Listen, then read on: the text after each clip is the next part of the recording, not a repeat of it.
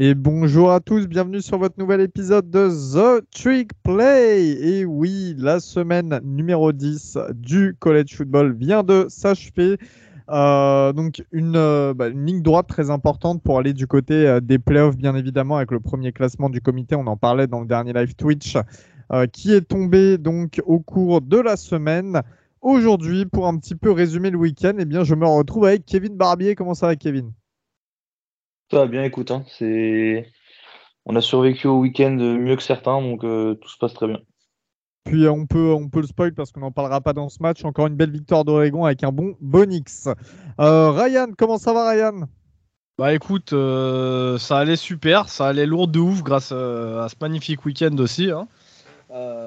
Jusqu'au moment où John Ridgway il a fait une faute débile et que Washington a perdu. Non, je déconne, non, c'était lourd de ouf et, et on va en revenir dessus. Donc, euh, let's go, let's go. Val, comment vas-tu? Bah, je suis content pour Ryan, mais du coup, pour moi, ça s'annonce pas très bon dans, dans l'optique de la première place de la SEC West. Donc, euh, je suis un peu partagé, content d'avoir vu LSU battre Bama, mais pour moi, c'est pour le Miss, c'est la merde un peu. Et puis, le dernier membre aujourd'hui, eh bien, c'est évidemment Augustin. Augustin qui a vécu une grosse, euh, un gros week-end de college football également. Ça va, Gus? Ça va et toi, Elio? Ça va, les gars? Bah ouais, moi j'ai vu, euh, j'ai vécu un super week-end et on en parlera tout à l'heure. Très bien, très bien. Évidemment, on a eu ce choc de ACC. On va pas euh, passer euh, par d'autres matchs avant. Il faut parler de ce match absolument. C'est Alabama qui se déplaçait du côté d'LSU. Alors j'ai envie de dire, j'ai envie de dire, on était trois en live samedi sur Twitch. On a tous donné LSU vainqueur bizarrement. Et Ryan, qu'est-ce qui s'est passé ce week-end? Bah, Qu'est-ce que tu veux que je te dise? C'est un truc que personnellement, euh, j'avais cru euh, possible depuis euh, déjà il y a quelques semaines. Hein, c'est même pas que la semaine dernière, c'était même avant notre bye week. et sur le moment, ça avait fait rire beaucoup de monde bah, parce que le seul adversaire sérieux qu'on avait affronté jusqu'alors, c'était bah, Tennessee et ils nous avaient giflé. Mais euh, ben, je vais me répéter encore une fois, c'est la même phrase que j'utilisais avec Baptiste, c'est euh, avec cette équipe d'LSU, bah, je me suis pris à rêver tout simplement cette saison. Et, euh, ça continue, ça a continué avec Bama, j'y croyais. Après, je te dis pas que j'étais ultra confiant, hein, j'étais pas en mode ouais, on va, on va tarter Alabama 40-0, hein, mais, mais j'y croyais, j'y croyais et visiblement j'étais pas tout seul à croire à l'upset. Et voilà, voilà, c'est pour des moments comme ça que qu'on kiffe le collège football. C'est pour des moments comme ça qu'on regarde le collège football et qu'on kiffe. Hein. Euh, pour ceux qui étaient avec nous en live, euh, donc on commentait le match sur Twitch avec euh, avec Guigui, vous avez pu voir, hein, j'étais pas yimbe, hein, j'étais pas serein du tout. J'avais le sphincter serré comme jamais. Mais, mais c'est pour des moments comme ça. C'est pour des moments comme ça, pour une victoire d'un seul point. Donc gros kiff, gros kiff, Elio. Euh, un match donc qui s'est joué jusqu'à la dernière seconde littéralement, donc en overtime, victoire 32-31 d'LSU face à Alabama avec euh, un très bon Jaden Daniels d'ailleurs, et on en avait également parlé euh, sur, sur cette preview de match. Daniels qui nous sort deux touchdowns dans la passe et un à la course. De l'autre côté, Bryce Young, donc je rappelle qui était Aceman l'année dernière, c'est-à-dire meilleur joueur tout poste confondu du college football, eh bien, cette année, c'est un petit peu plus compliqué. Là, il l'a encore montré lors de ce match avec un touchdown, une interception, mais surtout, surtout, moins de 50% de passes complétées. Euh, messieurs, alors, déjà, sur le, contenu de ce match, qu'est-ce que vous avez aimé Qu'est-ce que vous avez beaucoup moins aimé euh, de, part et d'autre du terrain? Quelqu'un veut y aller ou euh, après, Ryan, fais-toi plaisir. Hein. C'est toi vraiment, là, c'est ta semaine. Bah, ouais, bah écoute, justement, euh, d'habitude, euh, je joue beaucoup ma gueule sur, euh, sur justement les matchs de sec. Donc là, justement, le fait qu'on soit plusieurs, je laissais un petit peu la parole à, qui le voulait. Non, sur le contenu du match, bah déjà, ce que moi j'ai kiffé, c'est que dès le début, en fait, on a, vu un LSU bien concentré qui est rentré dans le match, contrairement à, d'autres matchs qu'on a pu voir cette saison de, des Tigers et notamment contre Tennessee où euh, je continue à dire qu'on n'a pas joué ce match et qu'on avait soit pas envie, soit qu'on n'ait jamais réussi à rentrer dedans en fait tout simplement. Donc euh, là c'était cool, c'était cool de voir que les mecs étaient impliqués dès le début. Euh, on n'a rien lâché, hein. le match a mis longtemps à se décanter, on en parlait un petit peu en off avec Kevin aujourd'hui. à la mi-temps, il y a quand même, donc quand on rentre au vestiaire, il y a 7-6 pour Bama, il me semble. Si je dis pas de bêtises, ouais, je crois que c'est nous qui mettons deux, deux field goals. non, non, c'est l'inverse. C'est l'inverse. C'est vous qui mettez un TD, Bama qui met deux field goals, dont un juste avant la mi-temps. Ouais, ok, merci. Euh, mais donc, tu vois, le, match, euh, il a mis du temps à se décanter. Hein. Vraiment, euh, quand tu rentres à 7-6 et que tu finis à 32-31, voilà, ça vous, ça vous, donne un petit peu. ça vous donne un petit peu le ton de la deuxième mi-temps. Donc, non, match concentré des Tigers de bout en bout. on n'a jamais lâché, on n'a jamais commencé à regarder nos, nos, pompes. On y est allé, on a joué crânement notre chance. pour expliquer un peu la mauvaise, la mauvaise performance de Bryce Young, j'ai envie de donner un nom, c'est peut-être celui d'Harold Perkins, euh, le true freshman, qui fait un match mais fantastique encore une fois et qui était partout. Euh, il était en spy sur Bryce Young, il a été capable de mettre la pression, il a des stats absolument folles, même euh, justement des stats en pression, hein, je veux dire, et pas, et pas en sac, tu vois. Mais pour moi, ça a vraiment été ce, ce facteur X en défense qui nous a permis de, de bien contenir Bryce Young. ouais, vraiment, content, content du match. Content du match. On a été sérieux en attaque. On a eu un bon jeu au sol, un bon jeu à la passe, euh, une grosse défense. Donc, euh, qu'est-ce que tu peux en demander de plus? On a réussi à bien, à bien tenir Jamir Gibbs, qui est un des joueurs les plus, explosifs du collège football. Donc, euh, non, un gros kiff. Gros kiff. Et en toute fin de match, à un moment, je sais qu'il reste quelques secondes pour jouer. Vous avez un drive offensif qui vous permettrait de pas aller en overtime qui est euh, finalement bah, euh, pas annulé, mais qui voilà, Kelly qui décide de pas jouer ce drive-là. Est-ce qu'à ce, moment-là, tu t'es dit bon bah, on va partir en overtime et euh, ça va être dur, ça va tourner en faveur de Bama. Et t'en as pas voulu à, un petit peu Kelly d'avoir ce, jeu conservateur à ce moment-là du match? Si, un petit peu, un petit peu. Euh, je suis en mode, ça, il reste 20 secondes, vas-y, faut les jouer. Euh, on joue crânement notre chance et tout. Après coup, je peux le comprendre aussi, tu vois, justement, euh, avec Kevin et tout, on a eu l'occasion de d'avoir ce genre de ce genre de, petites choses en vrai, ce genre de petites décisions de, coaching en vrai aussi. On a pu le voir dans notre carrière de, joueur et, et de coach. Donc après coup, tu le comprends. Sur le moment, tu es en mode fan et tu te dis, oh, bah, c'est un petit peu perdre tes couilles face, face à Alabama de pas jouer ces 20 dernières secondes. Derrière, tu peux le comprendre. Tu as le momentum, ta foi en ta défense qui a fait un gros match, bah, tout le match. Et justement, tu as cette règle euh, du CFB qui te permet en fait dans tous les cas d'avoir aussi une possession, tu vois. Donc ça te, tu gardes le, match en main entre guillemets. Là où moi je m'y attendais pas, par contre, c'est quand il veut jouer le, quand il joue la conversion à deux points. Là, quand il joue la conversion à deux points, je me dis, ah ouais, euh, Kelly, euh, les grosses couilles, tu vois. Kelly, les grosses couilles, et je m'y attendais vraiment pas. Et après, sur les trucs comme ça, c'est pareil. Moi, je suis toujours partisan du ton coach, il fait ça. Bah, respect. Respect. Tu vois, tu joues la gagne.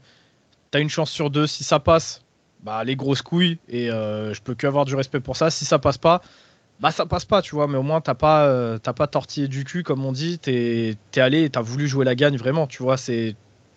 Tu en gros te mets dans la peau du, euh, du, chasseur en te disant si je réussis, je ne redonne même pas la balle à l'adversaire. Donc euh, voilà, on a eu de la chance, c'est passé et ça fait plaisir. Messieurs, est-ce que d'un point de vue. Alors, encore une fois, hein, j'invite tous les auditeurs à aller revoir les images, surtout de cette fin de match. c'est assez exceptionnel. Puis l'ambiance de la, de la Death Valley, comme on dit, du côté d'LSU est, est phénoménale. Euh, messieurs, pour parler un petit peu plus d'LSU, je sais qu'on les a mis un petit peu en dessous cette année, c'est normal. On parlait d'année de reconstruction, première année de Brian Kelly euh, du côté euh, des Tigers. Est-ce que finalement LSU est en passe d'aller gagner la, la ACC West? Est-ce qu'on vous commencez à ressentir un vrai effet euh, Brian Kelly sur cette équipe? Je ne sais pas, par exemple, toi, Augustin, tu as eu euh, Kelly qui, était, qui a été ton coach pendant des saisons euh, du côté de Notre-Dame. Est-ce que tu, sens un, effet un petit peu similaire euh, du côté des Tigers? Ou est-ce que tu sens même un coach qui s'est un petit peu renouvelé? Oui, complètement. après, je peux faire un, un mi mea culpa, parce que j'ai toujours dit que Brian Kelly était un, bon coach. j'ai juste douté en fait de son fit à LSU et il semble que le fit soit, soit finalement bon. Donc de ce côté-là, je me suis je me suis trompé. Euh, on a le même, avis, avec Valentin. Euh, c'est la première fois que je vois Brian Kelly être aussi euh, agressif. En témoigne la conversion à deux points. D'ailleurs, c'est une conversion à deux points qu'il avait déjà tenté en 2014 lorsque Notre-Dame avait affronté Florida State, la première équipe du pays. Mais en fait, le receveur qui fait le bloc le plus proche du, receveur qui, a reçu le ballon. Du coup, il y avait une passe interférence offensive de sifflet. Là, elle n'a pas été sifflée parce que le, bloc a été excellemment bien joué par le joueur de, LSU. Donc voilà, ça c'était le petit clin d'œil à un play qu'il avait déjà fait avec Notre-Dame. Et sinon, bah, concernant la fin de saison de LSU, qu'est-ce qui peut les empêcher d'aller en finale de sec? Ils ont battu leurs deux principaux concurrents dans cette division, euh, qui sont Alabama et euh, Ole Miss. Donc ils ont le, euh, le tiebreaker. Maintenant, il faudra juste ne pas perdre face à Arkansas et Texas A&M pour éviter bah, que Alabama et Ole Miss leur coupent l'herbe sous le pied. Bah, Toi, Valentin. Ouais, bah du coup, j'allais répondre à ça. nous, clairement, le match de la saison, c'est bah, la semaine prochaine contre Alabama. Donc partons du principe qu'on gagne le match et qu'on ne perd pas. Je, pense que si on bat Bama, je pense qu'on ne perd pas les derniers matchs puisque c'est euh, Arkansas, euh, Mississippi State euh, et un autre, je sais plus. Et si, si je peux t'interrompre, d'ailleurs, Arkansas a perdu face à Liberty 21-19. Voilà, c'est difficile Arkansas cette saison. Voilà, donc mis à part, allez, Mississippi State, parce que ça reste un, un egg ball, mais on, le joue à la maison, donc normalement ça devrait bien se passer. Euh, admettons Bama, bah, on finit à 11-1. Et notre seule défaite, c'est LSU, et LSU qui a deux défaites.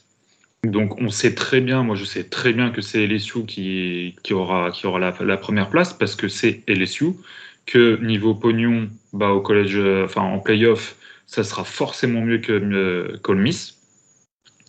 Maintenant, euh, si, si Bama nous bat, bah, c'est réglé. J'ai envie de dire. Il faudrait que voilà, LSU fasse un sans faute jusqu'à la fin de oh, saison. Ce que je pense qu'ils vont faire, puisque vraiment, je trouve que le niveau a vraiment augmenté, principalement en défense. Euh, même si je pense que l'offense de LSU continue d'être carré par euh, les jambes de Jaden Daniels. Euh, voilà, on, on, saura, on pourra se poser vraiment la question que la semaine prochaine contre Alabama, enfin si Ole Miss gagne contre Alabama, mais pour moi 100% sûr, il n'y a même pas 1% où je suis pas sûr. On fait une saison à 11-1 et, les sous ils font euh, deux voire même trois défaites accrochées. Sûr et certain, c'est les sous qui passera devant parce que ça rapporte plus de thunes. Mais moi, je, suis pas, je, suis pas d'accord avec ça. En fait, à partir du moment où on vous a battu, c'est pas une question de thunes, Val.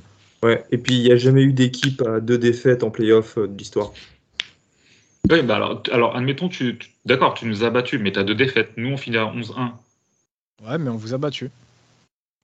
Bah d'accord, et nous, on, a, on aura battu euh, quasi tout le monde sauf vous.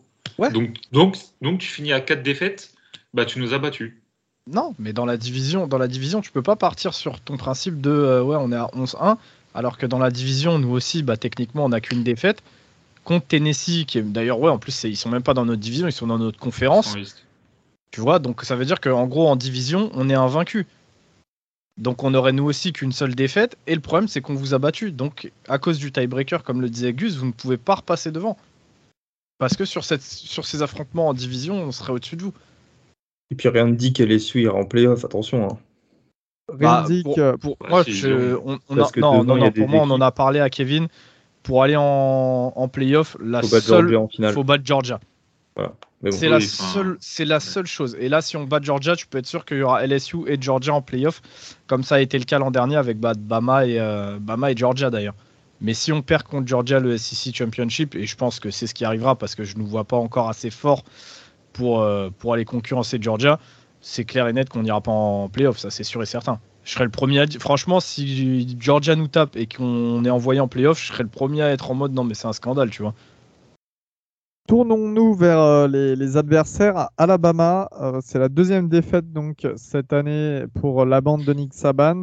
C'est également aussi bah, beaucoup de matchs cette saison qui, euh, sont assez, assez limites.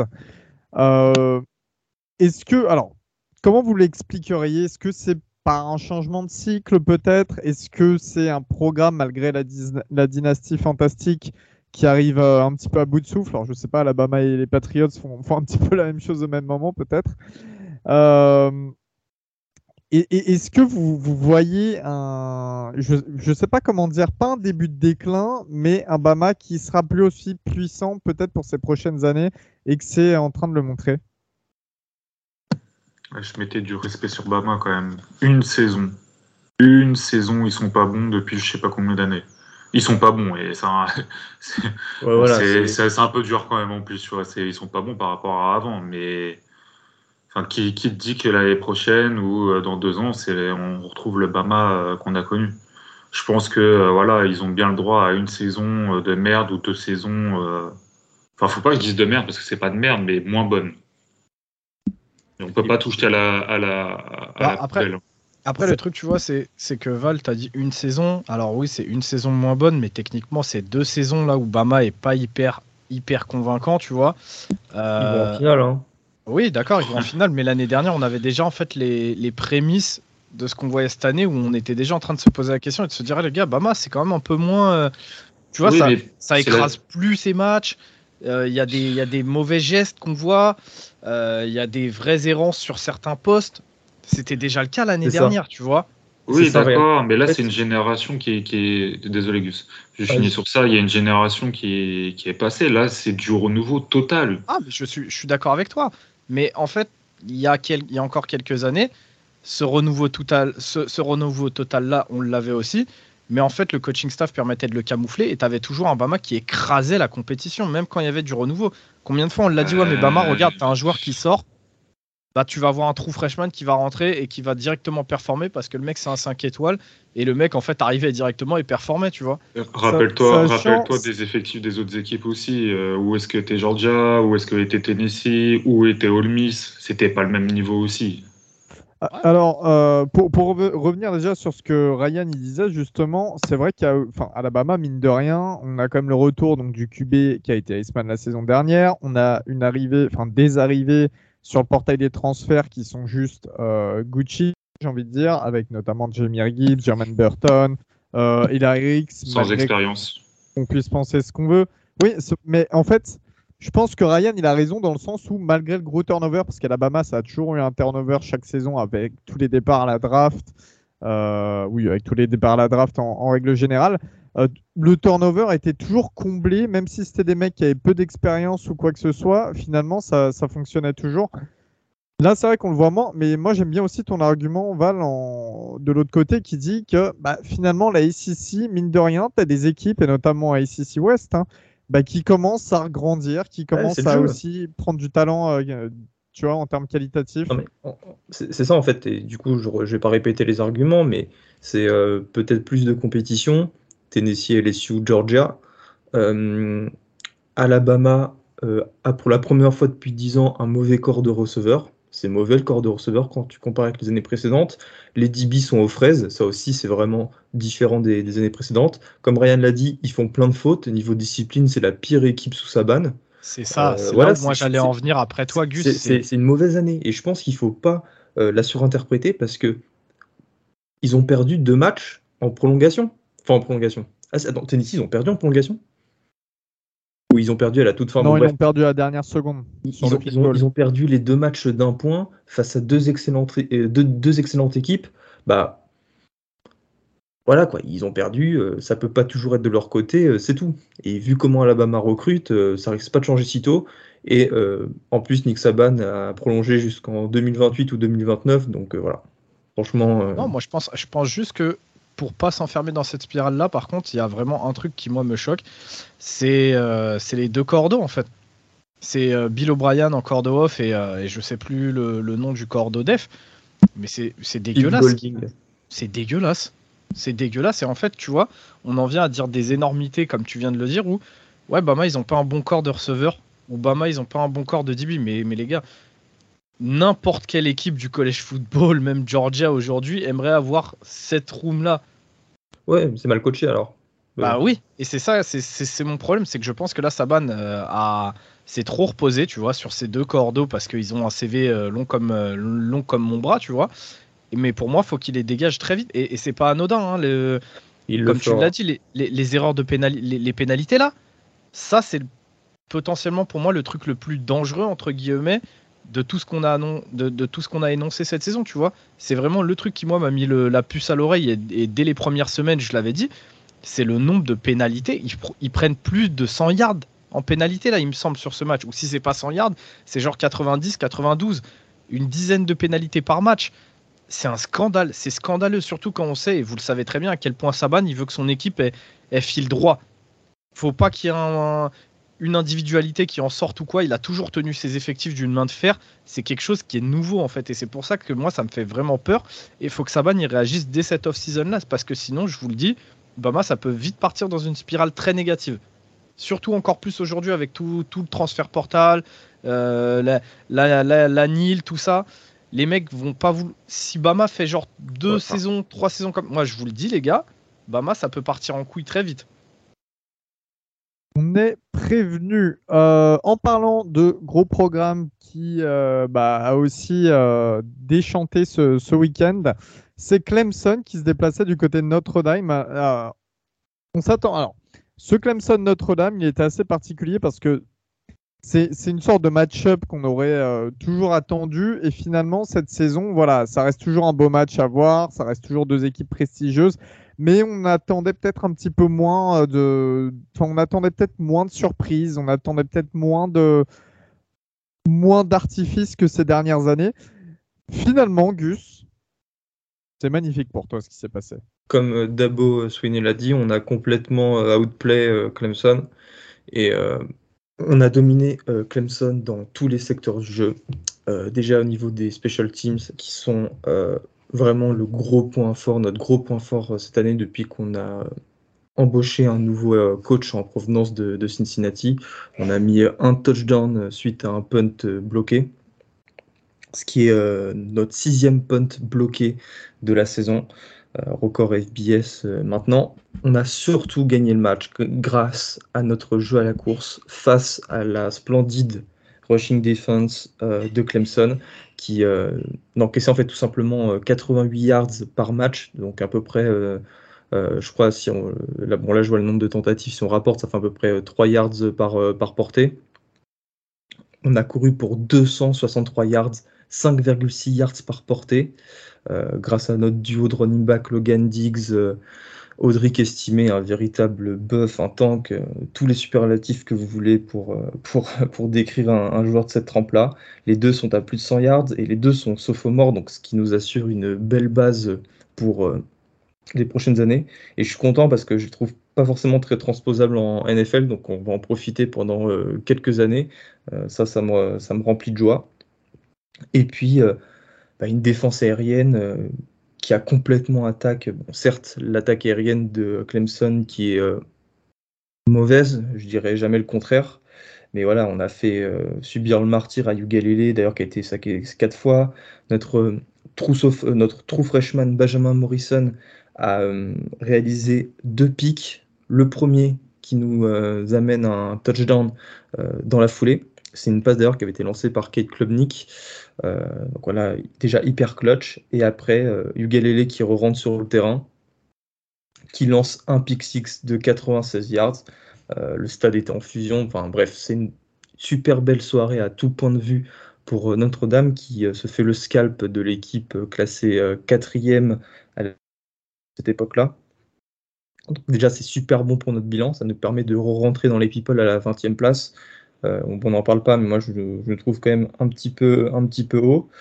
Euh, il y avait plein de recrues, euh, il y avait une ambiance de fou dans le stade.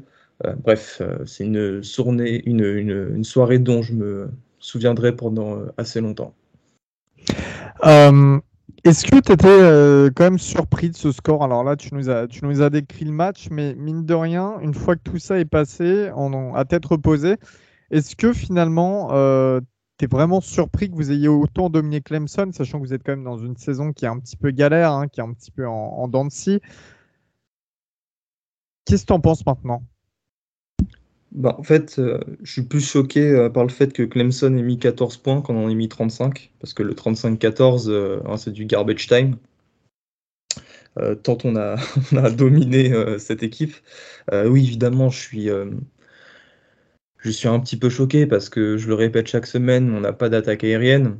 Et euh, d'ailleurs, les stats de, de, notre quarterback, le prouvent. Il a complété seulement 9 passes sur 17. On a couru euh, une cinquantaine de fois et on a quand même réussi à, euh, bah, à, rouler sur cette defensive line qui est justement réputée pour arrêter la course. Donc déjà, c'est un signe que, et ça, c'est vraiment une, qualité que, que je prêche, on va dire, dans tous les sports, c'est euh, d'imposer son jeu et de pas essayer de l'adapter à l'autre. Alors je sais qu'en football américain c'est un petit peu différent parce que tu as vraiment cette notion de, match-up plus que dans tous les autres sports à mon sens. Mais on s'est pas dit, ah bah tiens, vu que c'est Clemson et qu'il y a Brian Brizy, qu'il y a Miles Murphy, on va forcer un mec qui s'est pas lancé à lancer des ballons, à se, du coup, à, à, se, à se compromettre, à, potentiellement lancer des, des pics pour gagner. On s'est dit, tiens, on va appuyer sur nos forces, notre ligne offensive et nos trois running backs pour leur faire du mal. Et c'est ce qu'on a fait du début jusqu'à la fin. On a pilonné, pilonné, pilonné. Et au final, ça nous donne ce magnifique résultat 35-14. C'est l'une des pires défaites euh, de l'ère euh, d'Abo Sweeney. Euh, donc, c'est une défaite à ne surtout pas sous-estimer. bien que Clemson, comme euh, je le dis, vous allez me le dire, n'est pas au niveau des dernières saisons. Il faut les battre quand même, il faut leur mettre 35 points. Et quand on voit de là où on est parti en début de saison avec nos défaites face à Marshall et Stanford, eh ben, il n'y a pas de petite victoire. Messieurs, est-ce que vous pensez que Clemson, avec une défaite cette saison, euh, peut quand même aller en, college playoff? Non, c'est fini. Non, je pense qu'il n'y a même pas de débat. C'est fini, gros. Et le pire, c'est qu'on en parlait avant. On en parlait dans le 1-2-6 et c'est plus ou moins ce qu'on disait. C'est que Clemson avait clairement, faisait partie des équipes qui n'avaient clairement pas le droit à l'erreur à ce niveau-là. Et bah, ils ont, ils l'ont payé euh, direct après. On en a parlé samedi à, 17h ou à 16h, je sais plus.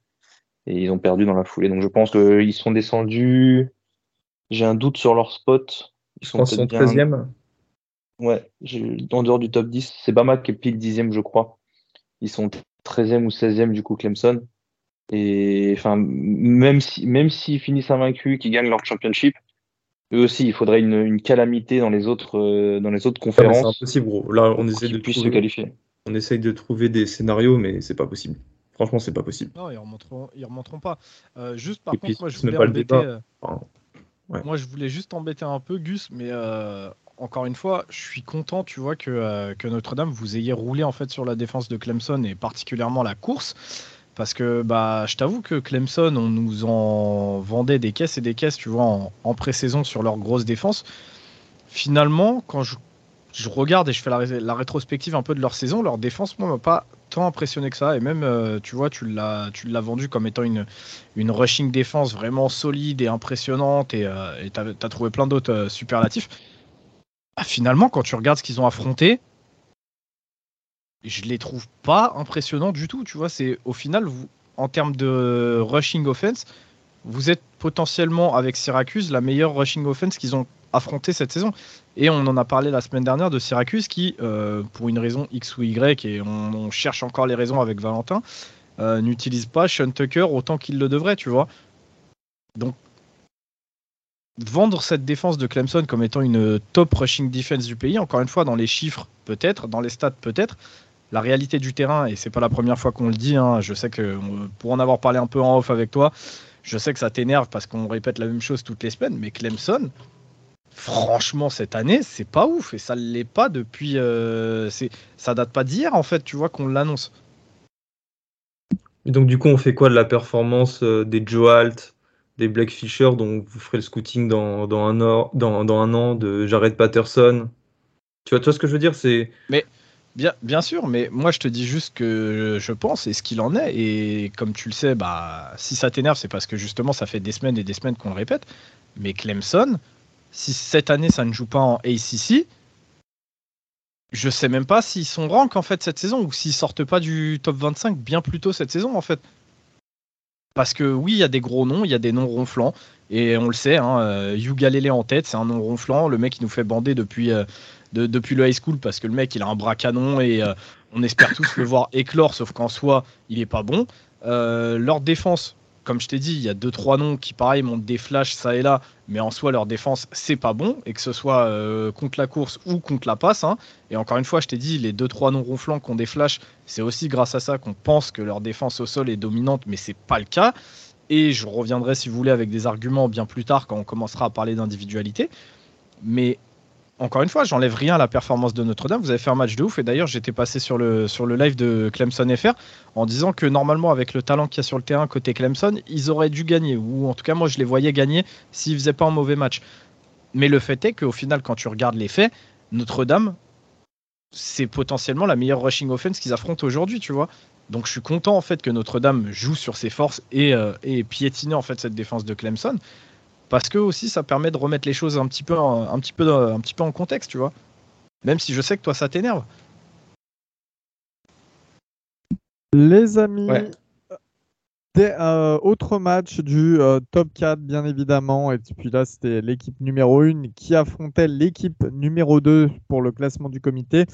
Tennessee se déplaçait du côté de Georgia et on aurait voulu croire la belle histoire euh, Tennessee à ce que ça continue. Mais non, Georgia a largement maîtrisé ce match euh, en encaissant d'ailleurs un, touchdown qu'au quatrième carton, donc dans le garbage time, hein, très clairement. Belle victoire des Bulldogs, 27 à 13, avec euh, bah, déjà pour tout dire, alors je ne vais pas parler de, la performance Georgia qui est, tout à fait qui est tout à fait formidable, mais Georgia a fait du Georgia, hein, donc très gros match. Offensivement parlant, ils ont assuré le, service minimum. Bennett qui a envoyé deux touchdowns, euh, qui n'a pas fait trop d'erreurs. Défensivement parlant, c'était un énorme match. Euh, comme d'habitude, Malak K starts en tête et euh, Kelly Ringo aussi. Donc les DB qui sont, qui sont mis à l'œuvre avec d'ailleurs une très belle interception de, Ringo le cornerback. En face, ce qui était plus étonnant, et c'est là où j'ai envie de, discuter avec vous, les Volunteers étaient euh, beaucoup moins agressifs que, ce qu'ils ont montré depuis le début de la saison. En fait, euh, on n'a pas eu d'aceman moment d'Endon Hooker. On attendait absolument ça. Finalement, il, sort avec une fiche à 195 yards et une interception, plus euh, pas beaucoup de yards à la course. Il me semble lui qui, pourrait, enfin qui peut maîtriser la course. Est-ce que, est que vous avez été déçu de Tennessee ou est-ce que vous comprenez aussi la manière de jouer qui se sent un petit peu conservateur face à une équipe comme Georgia pour éviter de se manger une très grosse défaite si on s'expose trop. Bah, complètement déçu. Hein. Très déçu. Très déçu. Euh, Vol, je t'inquiète, je te redonne la main tout de suite. Hein, Mais euh, bien sûr, bien sûr, très déçu. C'est, on était tous enthousiasmés par le jeu euh, ultra vertical de cette offense de Tennessee. Là, tu affrontes Georgia. Alors, je vais pas te mentir, hein, Georgia, on a vu tout de suite que le game plan, c'était de justement défendre le deep. À côté de ça, il n'y a pas eu d'ajustement de la part du coaching staff. Ça a joué la merde au cul, comme on dit. Euh, je pense que deux ou trois fois, on en parlait euh, en live encore une fois avec Guillaume, du fait que les DB, Kelly Ringo en tête, euh, s'alignait, il laissait des coussins de sécurité assez, assez effrayants en face. Donc, pour ceux qui ne savent pas, un coussin de sécurité, c'est juste la, la distance avant le snap qu'un cornerback va laisser à son receveur. Très souvent, les cornerbacks de Georgia étaient alignés à genre 8 et plus. Et en fait, derrière, ça essayait pas de chercher les zones courtes, zones intermédiaires du côté de, de Tennessee. Ça, laissait, ça faisait garder la balle très longtemps à, à Endon Hooker, alors que bah, tu sais très bien que contre Georgia, tu peux pas te permettre de garder la balle des 4-5 euh, secondes dans la poche. C'est pas possible. D'ailleurs, Jalen Carter euh, s'est fait plaisir tout le match. Non, hyper, hyper déçu de Tennessee, hyper déçu de leur game plan, que ce soit en attaque ou en défense. Euh, j'ai juste pas trouvé ça bon et j'ai l'impression que qu'ils se tirent une balle dans le pied voire même plusieurs, et que là, si tu es supporter de Tennessee, tu as de quoi avoir des gros regrets pour cette saison, parce que je pense vraiment qu'il y avait matière à mieux faire. Vas-y, Val. Ouais, bah écoute, euh, on retrouve un peu le syndrome du tir-off, euh, un peu comme on a eu euh, Syracuse contre Clemson. Ils ont changé complètement leur façon de jouer, ils n'ont pas joué avec leur force, ils ont essayé de jouer comme si, comment dire, comme s'ils étaient une, équipe différente, mais une équipe vraiment très qualitative sur des choses qu'ils ne savent pas faire. Et comme s'ils étaient bah, une équipe comme, je sais pas, Bama ou Georgia, voilà, comme des équipes qui peuvent tout faire. Sauf que non, Tennessee, ils ont un QB qui n'est pas bon dans les passes intermédiaires, dans les passes précises. Ils ont un QB qui est très bon sur les passes verticales euh, avec du toucher. Ils ont des, receveurs qui sont plutôt bons dans, la verticalité et rapide. Je pense à Jalen Hayat. Et au final, moi, j'ai vraiment un souvenir que de deux passes, une qui est trop longue pour Hayat qui a burn, son vis-à-vis, et l'autre qui, bah, qui est interceptée par Kelleringo qui a un. qui a un... Il y en a même une troisième. Moi, j'ai vraiment, comme toi, hein, j'en ai trois ou quatre seulement en tête. Et c'est celle sur Ayat que tu as dit qui est un petit peu trop en avant de 1 yard. Celle qui est interceptée par Ringo. Tu en as une autre qui est exactement la même pour Tillman de l'autre côté du terrain, mais c'est pareil, genre il la lance un, un yard, un yard et demi trop loin. Mais à part ça, genre je les ai pas vus faire ce qu'ils faisaient toute la saison de vraiment une seule lecture, tu vois. Euh, Hooker qui prend son snap, 5 pas, il jette. Il cherche pas à comprendre, ça on l'a pas vu. Euh, je suis vraiment, d'accord avec toi en fait, euh, Val. J'ai eu l'impression que Tennessee a essayé de faire du Georgia et notamment en défense où je le dis plusieurs fois à Guillaume, Georgia était capable de mettre la pression à Endon Hooker en laissant un front 4, tu vois, en rushant avec seulement 4 joueurs.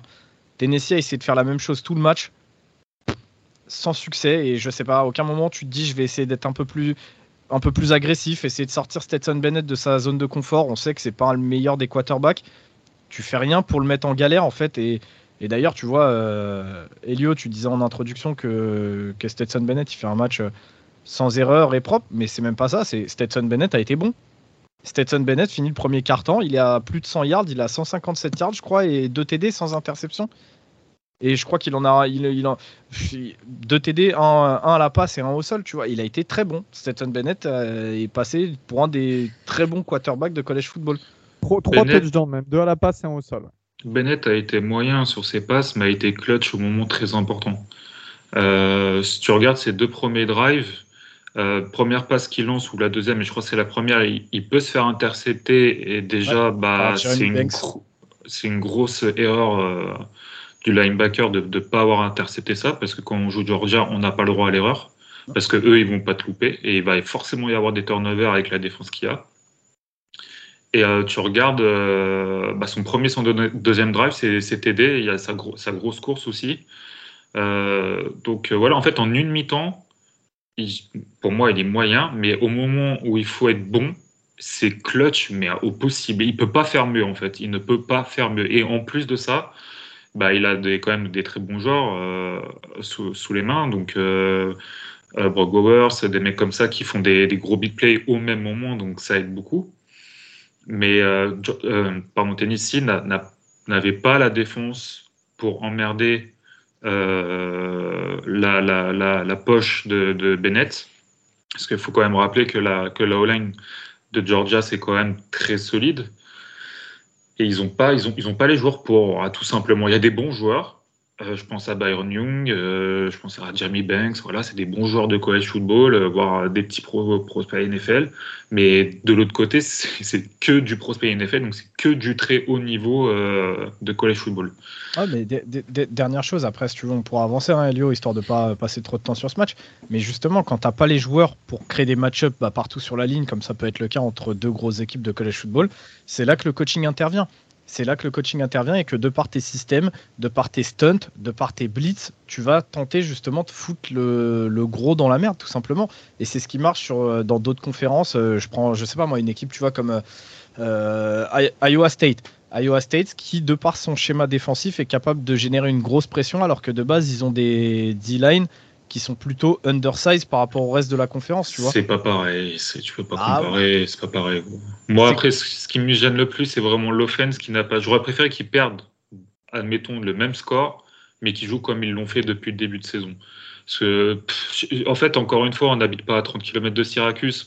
Mais quand tu vois un quarterback qui a, qui a du mal à lancer des balles intermédiaires ou courtes, qui n'est pas hyper précis, mais par contre qui est super fort, super fort sur des ballons et que tu joues Georgia, que le front seven ou les DB ou le backfield il est bon, bah autant jouer sur tes forces à toi en fait. Enfin, je ne comprends pas ce, ce, truc de tiens, on joue la grosse équipe, ah ben, on joue pas comme d'habitude, on change. Pourquoi? T'es à 8-0 ou 7-0, je sais plus, euh, en, en, en jouant sur un système de zone run verticale. Et continue. T'inventes, pas quelque chose. En plus, il pleuvait. Donc, tu rajoutes encore plus de passes à lancer à, à Endon Hooker. Enfin, ce n'est pas logique. Ce n'est vrai, je ne comprends pas. Euh, cette, cette, année, je trouve qu'on a beaucoup de coaching, euh, de, coaching moments, je sais pas comment je peux dire ça, qui ne sont pas logiques. Euh, Syracuse, Tennessee là et, d'autres à d'autres moments, je ne les ai pas en tête pour pas y passer 50 ans. Mais voilà, je suis plus déçu de comment a été préparé le game plan de, ce match pour l'offense de Tennessee que le score en lui-même ou, autre chose alors, bien évidemment, ce, donc ce match à confrontation directe entre le numéro 1 et le numéro 2 du, comité va, faire bouger les choses. Le classement du comité sort mardi et nous sommes euh, lundi. Donc, bon, vous, aurez déjà le classement quand vous entendrez cet épisode, mais on va quand même essayer de, pronostiquer euh, par rapport au classement ePeople qui est sorti en revanche hier, dimanche. Euh, on a Georgia en premier, Ohio State en deuxième, Michigan en troisième et TCU en quatrième. Donc, quatre équipes en vaincu. Messieurs, est-ce que vous pensez qu'il y aura une équipe surprise dans le top 4 du comité demain ou ce sera ces équipes-là? Je peux commencer? Oui, euh, du coup, je pars sur euh, Georgia, évidemment, incontestable. Là, je pense qu'il n'y aura pas de vote pour Ohio State, même s'il y en a eu quelques-uns dans les People. Michigan en deuxième, qui passe devant Ohio State. Ohio State troisième et quatrième TCU. Euh, bah, je, vais joindre, je vais rejoindre directement Augustin. J'ai exactement le classement, sachant que Michigan a plus de victoires mémorables, hein, notamment la grosse, euh, la grosse raclée face à Penn State que qu'Ohio State. À State, on en reparlera tout à l'heure, vous comprendrez peut-être un petit peu mieux. Euh, les gars, quelqu'un d'autre a un classement un petit peu différent ou c'est partout pareil? Euh, Non, pour moi, ils vont se caler sur celui de les People. Pareil, je vois pas pourquoi en fait Michigan repasserait devant Ohio State. Vous êtes en train de me faire la même chose que pour ce pourquoi j'ai pété un câble avec Georgia. c'est ce que j'allais dire. C'est en fait Ohio State, pourquoi il mériterait de perdre une place là? Bah, on va en parler tout à l'heure, justement. On va en ah, parler tout à l'heure. Et encore une fois, et comme je l'ai. Et si vous parlez de. Bah, vas-y, bref, on en reparlera tout à l'heure, mais j'attends. Ça va être marrant encore. Mais sinon, je suis pareil... les quatre premiers, je suis pareil que vous, mais juste pour moi, ce sera Michigan troisième et je vois pas pourquoi Ohio State perdrait sa seconde place.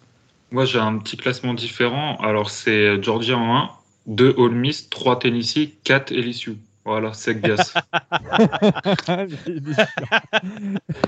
et, puis, et puis, Kevin, t'as mis, Oregon, as mis Oregon en 3, c'est ça? Quoi? Oregon en 1, vieux Non, non, non. non, il a pris, il a pris exemple sur le, sur le comité. Euh... Non, en, soi, moi, je, moi pour l'instant, je parle pas. On verra ce que ça donne Oregon. Je laisse les autres se taper entre eux et on fera les calculs à la fin de la saison. T'as bien, raison. Euh, les, autres matchs aussi, il y a eu quelques autres matchs assez importants et notamment des match-ups du top 25. Euh, il y avait déjà une équipe bah, qui est tombée un petit peu, euh, qui surdominait ces derniers temps la Big Ten West, c'est Illinois. Illinois qui recevait Michigan State. Et c'est une défaite à domicile des Fighting Illini, 23 à 15. donc j'ai regardé le match un petit peu. Très clairement, Michigan State continue de faire du Michigan State, en tout cas à mon goût. C'est-à-dire que ça reste très faible euh, globalement. C'est surtout Illinois qui, se tire des, balles dans le pied euh, tout seul euh, pendant tout le match. En fait, il y a des fumbles, la O-line qui est complètement pourrie, des calls offensifs qui sont bien à revoir. Alors, c'était un petit peu étonnant pour, pour du Brett Bilma, même si c'est plus un expert défense, j'ai envie de dire. sincèrement, ils ont laissé beaucoup trop de place. Michigan State a joué sur ses forces. Ils n'ont pas trop forcé avec Peyton Thorne. Ils ont surtout créé de la course, ils ont surtout euh, visé le, receveur, qui est, leur meilleur atout offensif dans les airs.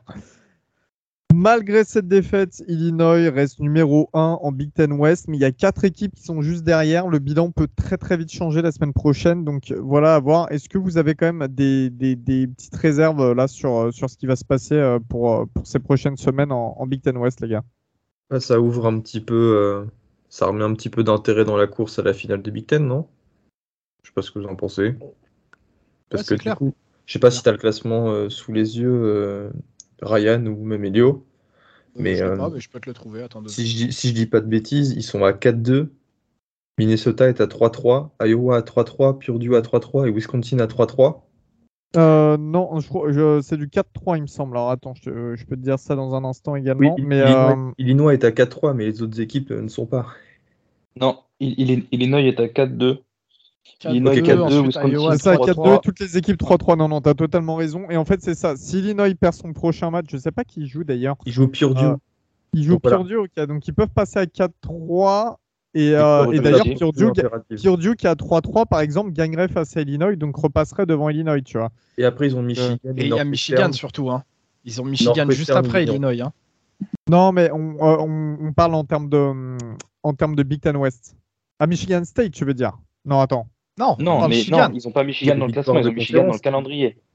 Ah, dans le cas. Ah oui. C'est ça. Là, là, ils font, là, ils font, là, ils font Purdue et Michigan. Donc, en fait, même si tu arrives à battre Purdue la semaine prochaine, la course n'est pas forcément, euh, tu vois, morte pour autant parce que derrière, il va falloir aller se farcir Michigan et, euh, et c'est pas des lol. Il y a Minnesota qui a repris un petit peu du poil de la bête après leur série de trois défaites face à Purdue, Illinois et Penn State en battant Rutgers et Nebraska, euh, du coup Nebraska ce week-end. Et il leur reste Northwestern, Iowa, Wisconsin. Euh, là aussi, ça va être hyper intéressant. Ça sent euh, le dernier match coup près. en fait, comme euh, l'an dernier, je vous rappelle que c'est Wisconsin qui devait aller en finale de, de, Big, de Big Ten, mais ils ont perdu leur dernière rencontre, ce qui a permis à Iowa d'aller se faire fesser à Indianapolis face à Michigan. Donc, ouais, c'est hyper intéressant. En parlant de ça, d'ailleurs, on va rester sur la Big Ten et plutôt la Big Ten East. Donc, on disait que, Michigan bah, était, était, en pleine plénitude. Hein avec une belle victoire face, euh, à qui ce week-end? Victoire face à Rutgers, 52-17, assez facile. Euh, à côté de ça, Ohio State se déplaçait à Northwestern. Alors, il y avait, euh, on a vu en vidéo notamment un vent assez extrême. On sait, Northwestern, c'est sur le, carrément sur vraiment le stade est sur la rive du lac Michigan. on sait qu'il y a énormément de vent. C'est au nord de Chicago, Windy City. C'est un petit peu compliqué, notamment pour jouer à la passe. Et euh, Ohio State a bien galéré. Northwestern qui mène 7-0 pendant une bonne période, une, bonne première partie de la, première période. Euh, on a un match qui est euh, désastreux de la part de CJ Stroud, qui est lui aussi, comme Endon Hooker, en course pour le Iceman. Hein. Il a seulement 16 ballons, il en complète 10. Euh, je sais plus combien de yards il fait, mais c'est, bref, c'est vraiment pas énorme, c'est beaucoup moins de 100 yards. Euh, il est à 2,9 en moyenne d'ailleurs de yards par passe. Donc voilà, c'est le jeu à la course qui a débloqué la situation pour Ohio State avec deux touchdowns de Mian Williams. C'était, je sais pas, pour l'instant, Ohio State, on a l'impression qu'ils ont quand même un petit peu du mal à convaincre tout le monde. Alors oui, c'est une grosse équipe. Oui, il y a des gros joueurs, mais il n'y a pas encore eu de, gros gros tests. Et je pense que d'ailleurs, le seul gros test, ce sera The Game face à Michigan. Alors que Michigan en face, bah, ça faiblit pas vraiment. Je ne sais pas, vous pensez quoi justement? On parlait de cette place numéro 2 au, classement e-people, mais euh, du côté de la Big Teniste, ça peut vite virer entre les deux équipes. Bah, J'en pense que. Ah, euh, alors, Ryan, je, fais juste vite parce qu'après, je sais que c'est ton, ton cheval de bataille aussi. Mais euh, moi, je, je vois pas pourquoi, euh, je suis un peu du même toi, je vois pas pourquoi Ohio State descendrait par rapport à Michigan. Les deux équipes sont encore invaincues et elles jouent dans deux semaines. Donc en vrai, tant qu'ils continuent de gagner, pourquoi les changer d'ordre? Et on les, règle, on les laisse se démerder dans deux semaines. Et dans deux semaines, il sera le temps de, changer le classement s'il y a besoin. Là, en soi, je vois pas pourquoi changer. D'accord? Certes, euh, je pense que Michigan a un jeu et un. Un jeu offensif et défensif qui est plus fait pour jouer en Big Ten en novembre-décembre il n'y a pas de doute. Même si le jeu à la course de Ohio State commence à se débrider peut-être un peu plus, mais c'était Northwestern en face. Ils ont un jeu à la passe qui est potentiellement le meilleur du pays avec Tennessee, mais qui est pas forcément. Euh, on a bien vu avec le vent qu'il y avait ce week-end, ça, c'est pas forcément. Euh, comment dire Ça va pas forcément de pair.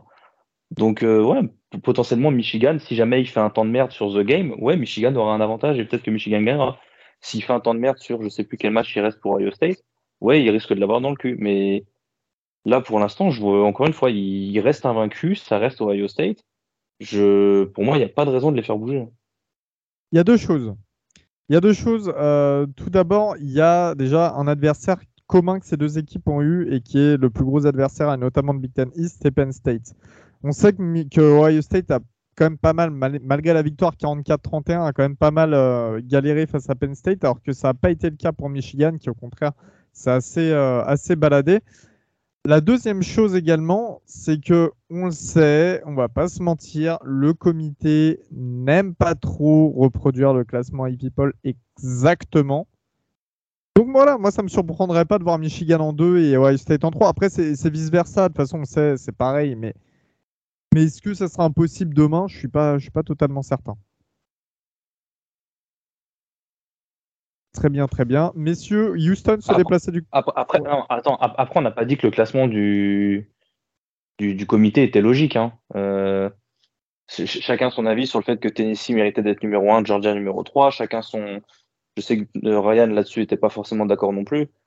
euh, c'est pas parce qu'ils veulent pas faire la même que le AP People qu'ils ont forcément raison ou qu'ils ont tort. Maintenant, euh, si jamais il y a des... C'est nos prédictions non, non, non, je sais. Mais ce que je veux dire, c'est que s'il y a des choses logiques, euh, pourquoi sortir de la logique pour ne juste pour ne pour le kiff de ne pas reproduire le AP People Je vois pas de je vois pas de kiff à ça. Après, euh, voilà, je sais que c'est il y a toujours toujours les petites choses qu'on peut dire sur le comité, il y a toujours des, des raisonnements un peu compliqués d'année après année. Mais ouais, après, c'est possible. Eux, ils se basent peut-être plus sur sur d'autres critères. Euh, c'est un, comité de votants qui est plus restreint que, que le People, donc euh, pourquoi pas. Du côté du Texas, Houston se déplaçait du côté d'SMU. Alors, défensivement parlant, c'était catastrophique. Offensivement parlant, ça fait partie de l'histoire presque. Augustin, c'est un beau match? Je sais pas, j'ai pas regardé parce que il y avait euh, Notre-Dame qui jouait. j'ai Mais euh, regardé euh, un petit peu. Enfin, j'ai une. Enfin, évidemment, moi j'aime bien Houston parce que Nathanael Dell, Clayton Thune, etc. et SMU parce que Junior AO, parce que Tanner Bordecaille. Bordecaille Tanner mort de couille, hein, que j'ai benché en fantasy alors qu'il a lancé 9 touchdowns et 379 yards sans interception, je crois, en plus. Et euh, il, en a aussi un, il en a aussi inscrit un à la course, donc je suis vraiment nul. En plus, j'ai perdu mon match-up, je, suis dégoûté.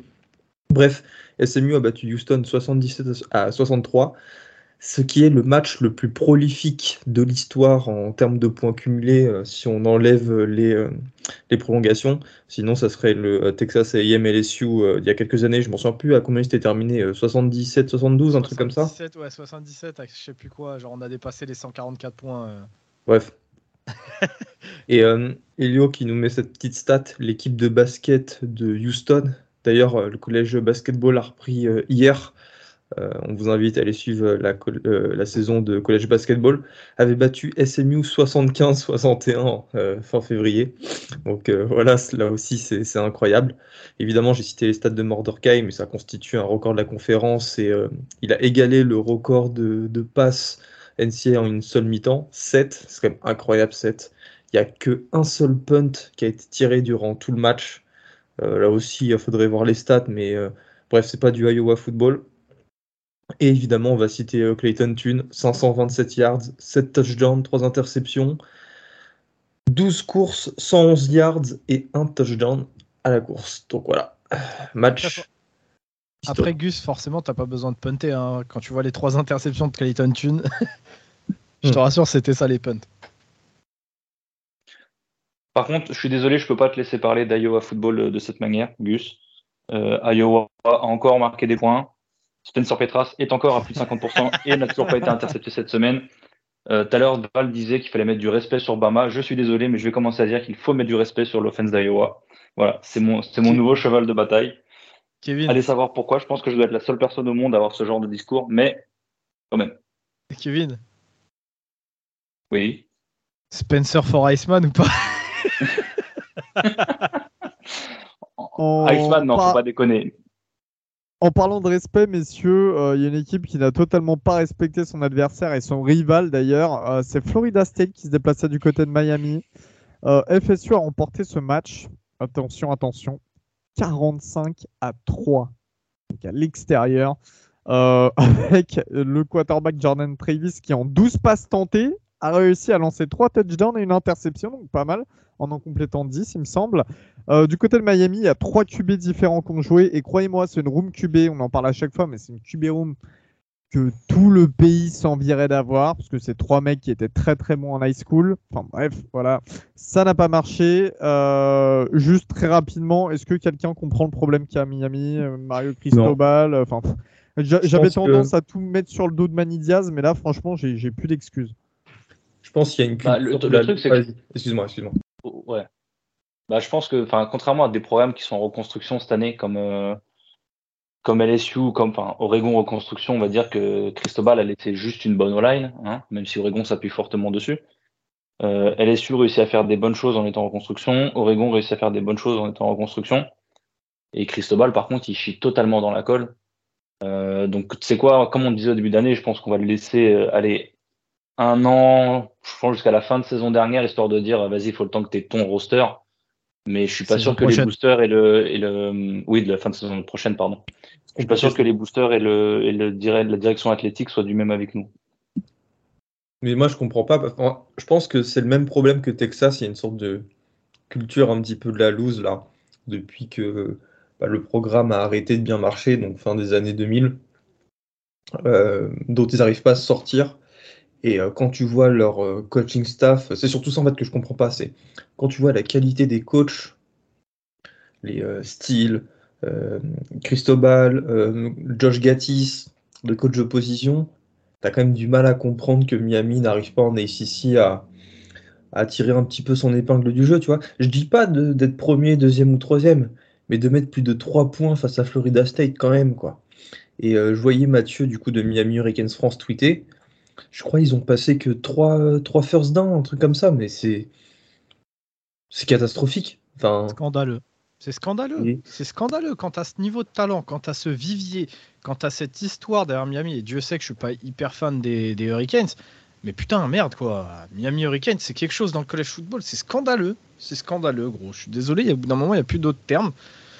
Et encore une fois, ça me fait chier, mais ça aussi, il y a certains d'entre nous qui l'avaient annoncé dès le, dès le, dès le recrutement de, de, Cristobal, et ça me fait chier, mais Miami, c'est en train de devenir, ouais, c'est même pas en train de devenir, c'est déjà un, running gag à la Texas, en fait, où chaque année, ils font des beaux recrutements, des bons trucs, euh, tu te dis ouais allez ça repart et ça repart pas gros. Ils ont encore eu un commit en plus euh, cornerback 5 euh, étoiles numéro de Tupi un truc comme ça. Ouais McLean Cormani McLean. Enfin qu'est-ce qu'il va faire qu'est-ce qu'il va faire à Miami gros parce que quand t'as tu vois moi je suis pas un grand fan de Van Dyke. Bon t'as Van Dyke qui qui met pas un pied devant l'autre t'as Garcia qui met pas un pied devant l'autre tu as cherché ton troisième QB qui ne sait pas lancer une balle je veux dire, au bout d'un moment, c'est pas le QB le problème, quoi. Et puis quand t'as rien qui marche, c'est forcément les coachs. T'as rien, t'as pas de jeu au sol, t'as pas de O-line. Je, veux dire, t'as Henri Parich, Parich, t'as l'autre, j'ai oublié son, son nom, euh, l'autre running back numéro 1. Mais t'as Kevin Smith, le coach des running back qui était à Ole Miss, avec Henri Parich. Me fait pas dire qu'ils peuvent pas courir au sol avec eux. Hein. Ça, je le crois pas. Hein. Laissons-leur encore. Euh, ah ouais, on va dire, on laisse un an, on verra l'année prochaine, mais bon, ça commence à faire long pour les, pour les fans des Hurricanes, quoi. C'était un sujet aussi, euh, enfin on en avait pas mal débattu euh, avec The Trick Play, mais ils ont aussi un offensive coordinateur, Josh Gattis, qui était l'offensive coordinateur de Michigan l'année dernière, qui avait été élu meilleur assistant euh, du, pays la saison dernière. Donc, donc voilà, on avait dit qu'il savait pas trop faire jouer les quarterbacks, enfin qu'il l'avait pas prouvé en tout cas. C'est un petit peu ce qui se passe cette année, mais on verra. Comme dit Valentin, avec le coach Kevin Smith et Paris chez John Knighton que tu as cité, au moins avoir un euh, jeu au sol. et, vu l'attaque au sol qu'avait Michigan, c'est pas pour rien qu'il a été élu, euh, qu'il a eu le Bryce Award qui récompense le meilleur assistant coach du CFB. Il doit faire quelque chose. Tu vois, c'est pas, enfin, tu peux pas dire que c'est juste une histoire de QB. Toi, je prends l'exemple de Notre-Dame, notre quarterback. Tu mets Valentin, je te promets qu'on lance plus de touchdowns mais on a un jeu à la course qui carbure et c'est quand même étonnant que Miami n'arrive pas à capter les études. Mais voilà, après, C'est ce qu'on avait dit l'année dernière. On avait dit qu'en fait, il savait, il savait euh, développer le running game et le passing game, c'était pas ça. Et c'est toujours le cas à, Miami, qui a une, euh, une, très bonne QB room une nouvelle fois. Gros, t'as même pas de défense. Quand tu vois le, programme dans les années 2000, gros, ils t'ont sorti des Hall of Famer, mais à tour de bras en défense. Putain, il n'y a même plus de défense, quoi. C'est pas dur de faire une défense, frère. Euh, même il y a encore quelques 3-4 ans, euh, Quincy Roche, Greg Rousseau, etc. Il y avait quand même du monde. frère. Ouais, mais tu vois, ces années-là, c'est pareil. T'avais avais un joueur qui, qui performait, mais dans, dans la globalité, c'était pas Oui, je suis d'accord, mais là, il y a ces zéro. T'as même plus ça, quoi. Allez, Kevin. Messieurs, calmons-nous sur les ici. Passons à l'ouest du pays. Euh, Kevin, parlons un petit peu Pac-12, tiens. Ah, parlons Pac-12, c'est le moment on va dire que c'est le calme avant la tempête. C'était la, la bye week non officielle pour les, pour les, gros, euh, les gros classés de, de Pâques. Hein. USC euh, euh, recevait California. USC a galéré. USC ne gagne que 41 à 35. D'accord? En fait, c'est ça qui est paradoxal sur cette semaine en Pâques. C'est que, à part peut-être Oregon, et encore, j'ai envie de dire que Utah s'est chié dessus,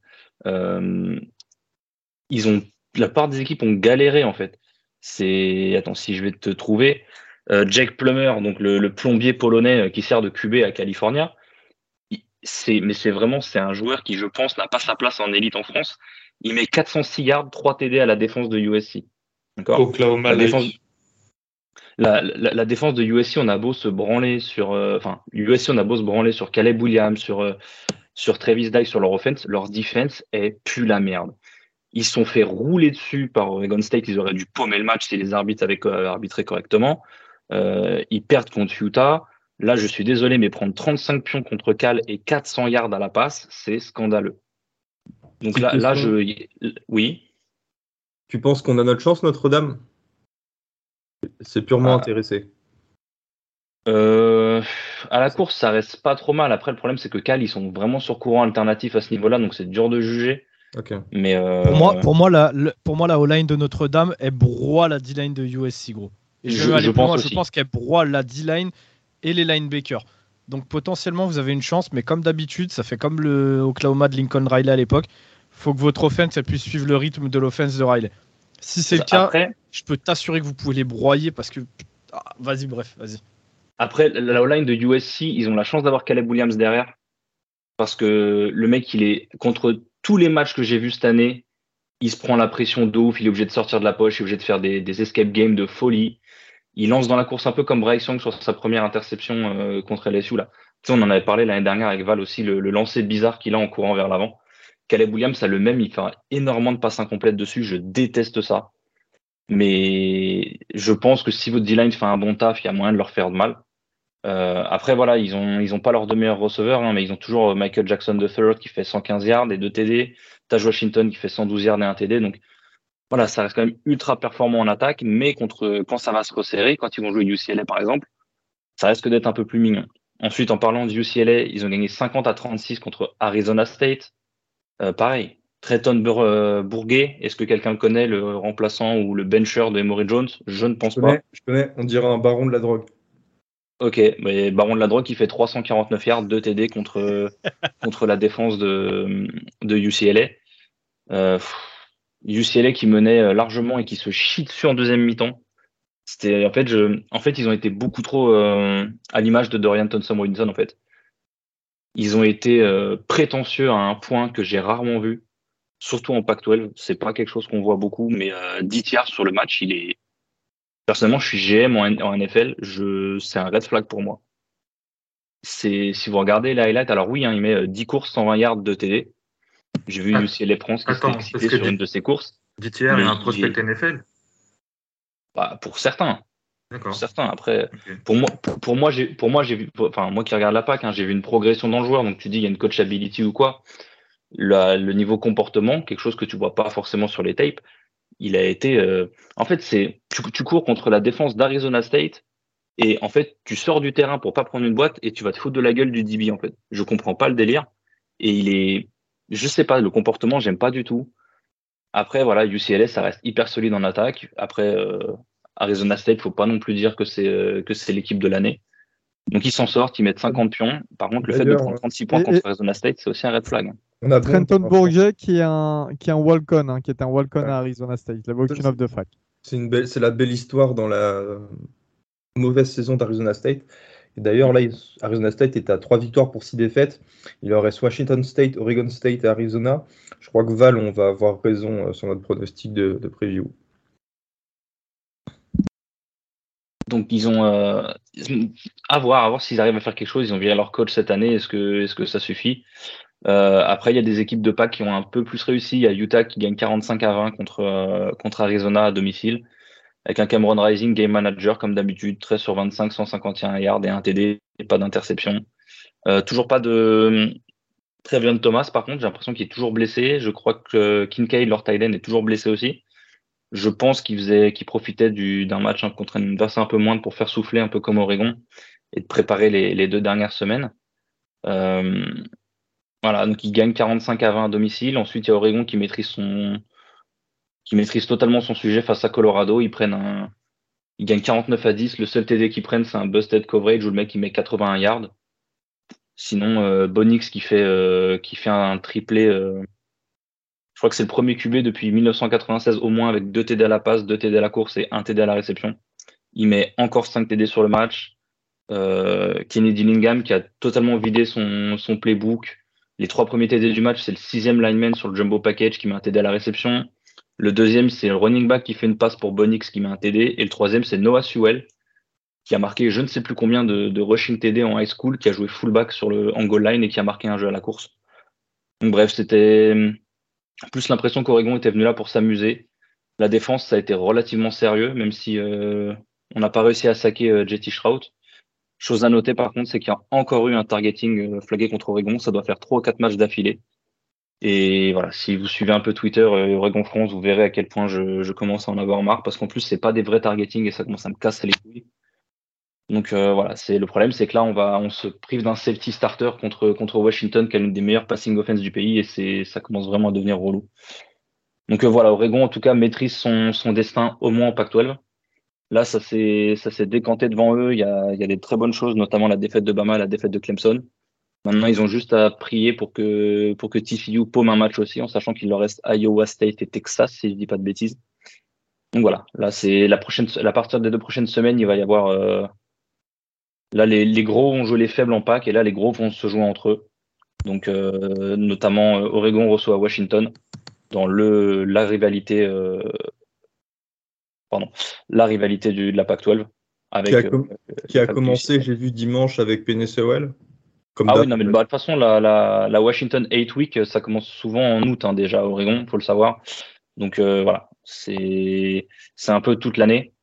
Mais là, le, le match s'annonce très, très, très, très, très tendu. Euh, en sachant que, un peu à la manière de Stanford l'année dernière, je pense que Washington, euh, qui, qui se voyait un peu mieux que ça, je pense qu'il rêverait rien de mieux que de pourrir la saison d'Oregon et, et tuer leurs derniers espoirs de, faire quoi que ce soit. Du côté de la Big 12, Texas se déplaçait à Kansas State pour un, match-up du top 25 justement. Euh, victoire 34 à 27 de Texas. Texas qui a été convaincant que sur une, mi-temps en fait. Euh, ils plantent 31 points les, les Longhorns en première partie de match et puis en seconde mi-temps c'est seulement un field goal, 3 points. Euh, on a eu un Queen Ewers pas forcément impressionnant. On attend toujours le, gros déclic. Alors, il fait des bons matchs des fois, voilà, on voit des beaux flashs. On attend toujours le, gros déclic. De l'autre côté, c'est une mauvaise opération pour Kansas State qui était euh, sur une belle saison euh, et, qui avait, je pense, de belles opportunités pour vraiment euh, atteindre le top de, la Big 12, notamment peut-être un match en conférence, en finale de conférence en fin d'année.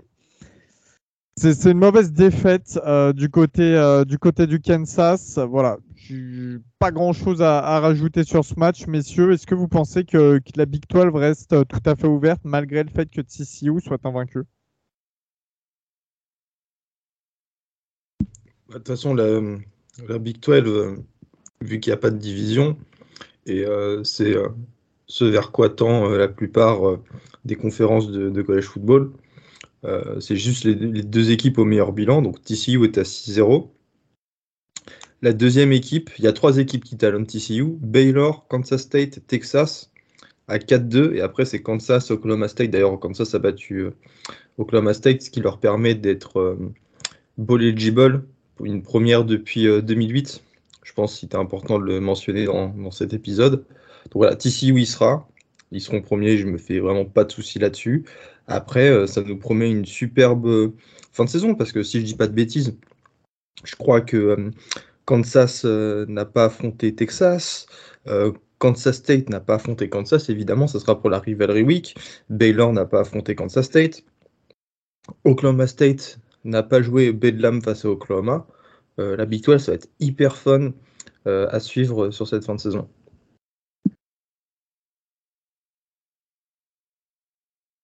Désolé, j'ai un petit problème de souris. Euh, on a donc terminé sur les matchs du week-end. Comme d'habitude, on va finir cet épisode sur nos MVP de la semaine. Et euh, en termes de MVP, je vais commencer avec toi, monsieur Kevin. Qui tu mettrais, que ce soit en offense, en défense, je sais pas. Euh, bah en offense, j'en ai parlé tout à l'heure. Je rêvais de Spencer Petras, je vais être honnête avec vous. Je le, voyais tellement beau deux semaines d'affilée. Mais euh, quand on voit mort de couilles ce qu'il était capable de faire, je pense que c'est très très compliqué de, de refuser un titre de MVP à un mec qui met 10 touchdowns dans un match. Et défensivement, j'ai bien aimé la, prestation du, DB de, du Fighting Irish de, Gus, euh, Benjamin Morrison, celui qui met deux interceptions, un pick six de 96 yards.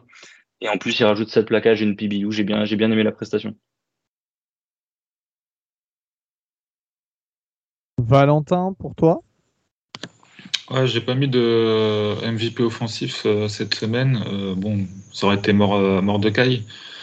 Mais bon, voilà, j'avais pas envie de forcément de le mettre. Donc j'ai mis le safety Javon Bollard de Georgia, cette plaquage solo, deux sacs, deux, tackles for loss, une passe défendue. j'avais aussi le linebacker de NC State lors de leur victoire contre Wake Forest.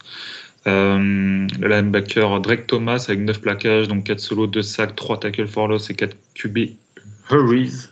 Et mention, grosse mention à, Harold Perkins. Euh, incroyable. Mais j'aurai le temps de le mettre dans mes MVP dans les prochaines saisons. Ryan, pour toi? Bah, je comptais placer mes MVP et puis après en regardant un petit peu ce que vous vous aviez mis, euh, je ne vais rien dire et je te laisserai Elio pour pas te couper l'herbe sous le pied vu que c'est exactement les mêmes que les tiens.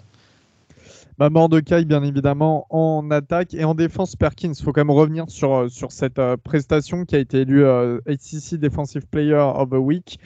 bien évidemment, 8 plaquages, 3 QB hits, 3 QB hurries, un sac, un tackle for loss, une passe deflection sur troisième down qui force Alabama à faire un punt. Et c'était, je crois que c'était en fin de troisième quart-temps. Enfin bref, c'était dans un moment vraiment clé du match. Donc euh, voilà, quand tu es euh, true freshman, que tu arrives à produire ce, genre de prestation face à une équipe aussi important et injouable qu'Alabama, félicitations, il n'y a rien à dire, c'est MVP direct. Ça, c'est ma fusée, enculé de ta mère. Oh non, ça y est. Oh non, non. Gus, pour toi. Moi, je pars, euh, du coup, pour pas vous, vous faire doublon, sur le running back de South Alabama, la Damian Webb. 35 portées, 247 yards et 4 touchdowns. Il en avait inscrit 3 euh, la semaine dernière et ça me permet de parler de la saison de South Alabama euh, qui est en 7-2, qui a perdu euh, deux matchs, l'un face à UCLA 32-31, donc ils ont failli battre les Bruins, et le 21 octobre face à Troy où ils ont perdu 10. Tiens, tiens, tiens, Troy, mais ils sont nuls mais c'est facile pour lui. Ils sont à combien, Troy? 7-2, monsieur. Bah, bah c'est très bien. Bah, c'était une bonne victoire, du coup. Ouais, c'était une, une, bonne victoire, c'est vrai. Et, euh, et, voilà. Donc, Mais euh, juste, par contre, je suis, je suis, content que tu soulignes ça, Alabama, parce que j'avais regardé le match quand tu y allais. Et alors, certes, tu y allais, genre, j'ai parlé euh, du match contre Oregon, de leur, de leur run defense. South Alabama a absolument éclaté UCLA à la course. Leur line ils ont bougé toute la D-line de UCLA pendant 60 minutes et ils perdent sur un field goal à la dernière seconde. C'est une équipe qui m'a comme un peu un peu comme ce que disait Val avec Troy où tu peux penser si jamais tu connais pas forcément le programme tu dis ouais vas-y c'est un pushover et, et UCLA ils vont leur rouler dessus j'étais très très agréablement surpris de ce qu'ils ont fait ils ont le fils de euh, ils ont le fils d'un coach NFL en, QB je me demande pas je demande c'est pas Doug Marron euh, non c'est le fils de Doug Peterson si je pas de bêtises qui est leur QB qui fait des trucs pas dégueulasses. Et donc, c'est un programme dont on parle pas beaucoup, mais qui, est, sur une petite pente ascendante intéressante. Et du coup, euh, ouais, ça se bat dans la division ouest de la Sun Belt entre Troy et South Alabama. Euh, là aussi, c'est intéressant pour savoir qui va affronter Coastal Carolina en finale, parce que Coastal Carolina, ça semble, ça semble fait. Messieurs, merci à vous. Tous les auditeurs, évidemment, merci beaucoup. On se retrouve comme d'habitude pour le 1 to 6 sur notre chaîne Twitch euh, ce samedi, donc avec le rechangement d'horaire. Hein. on se retrouve de nouveau à 17h, entre 17 et 18h, pour aborder la semaine 11 de College Football. Merci et à la prochaine. Salut tout le monde. Salut, salut. ciao. ciao. Salut à tous.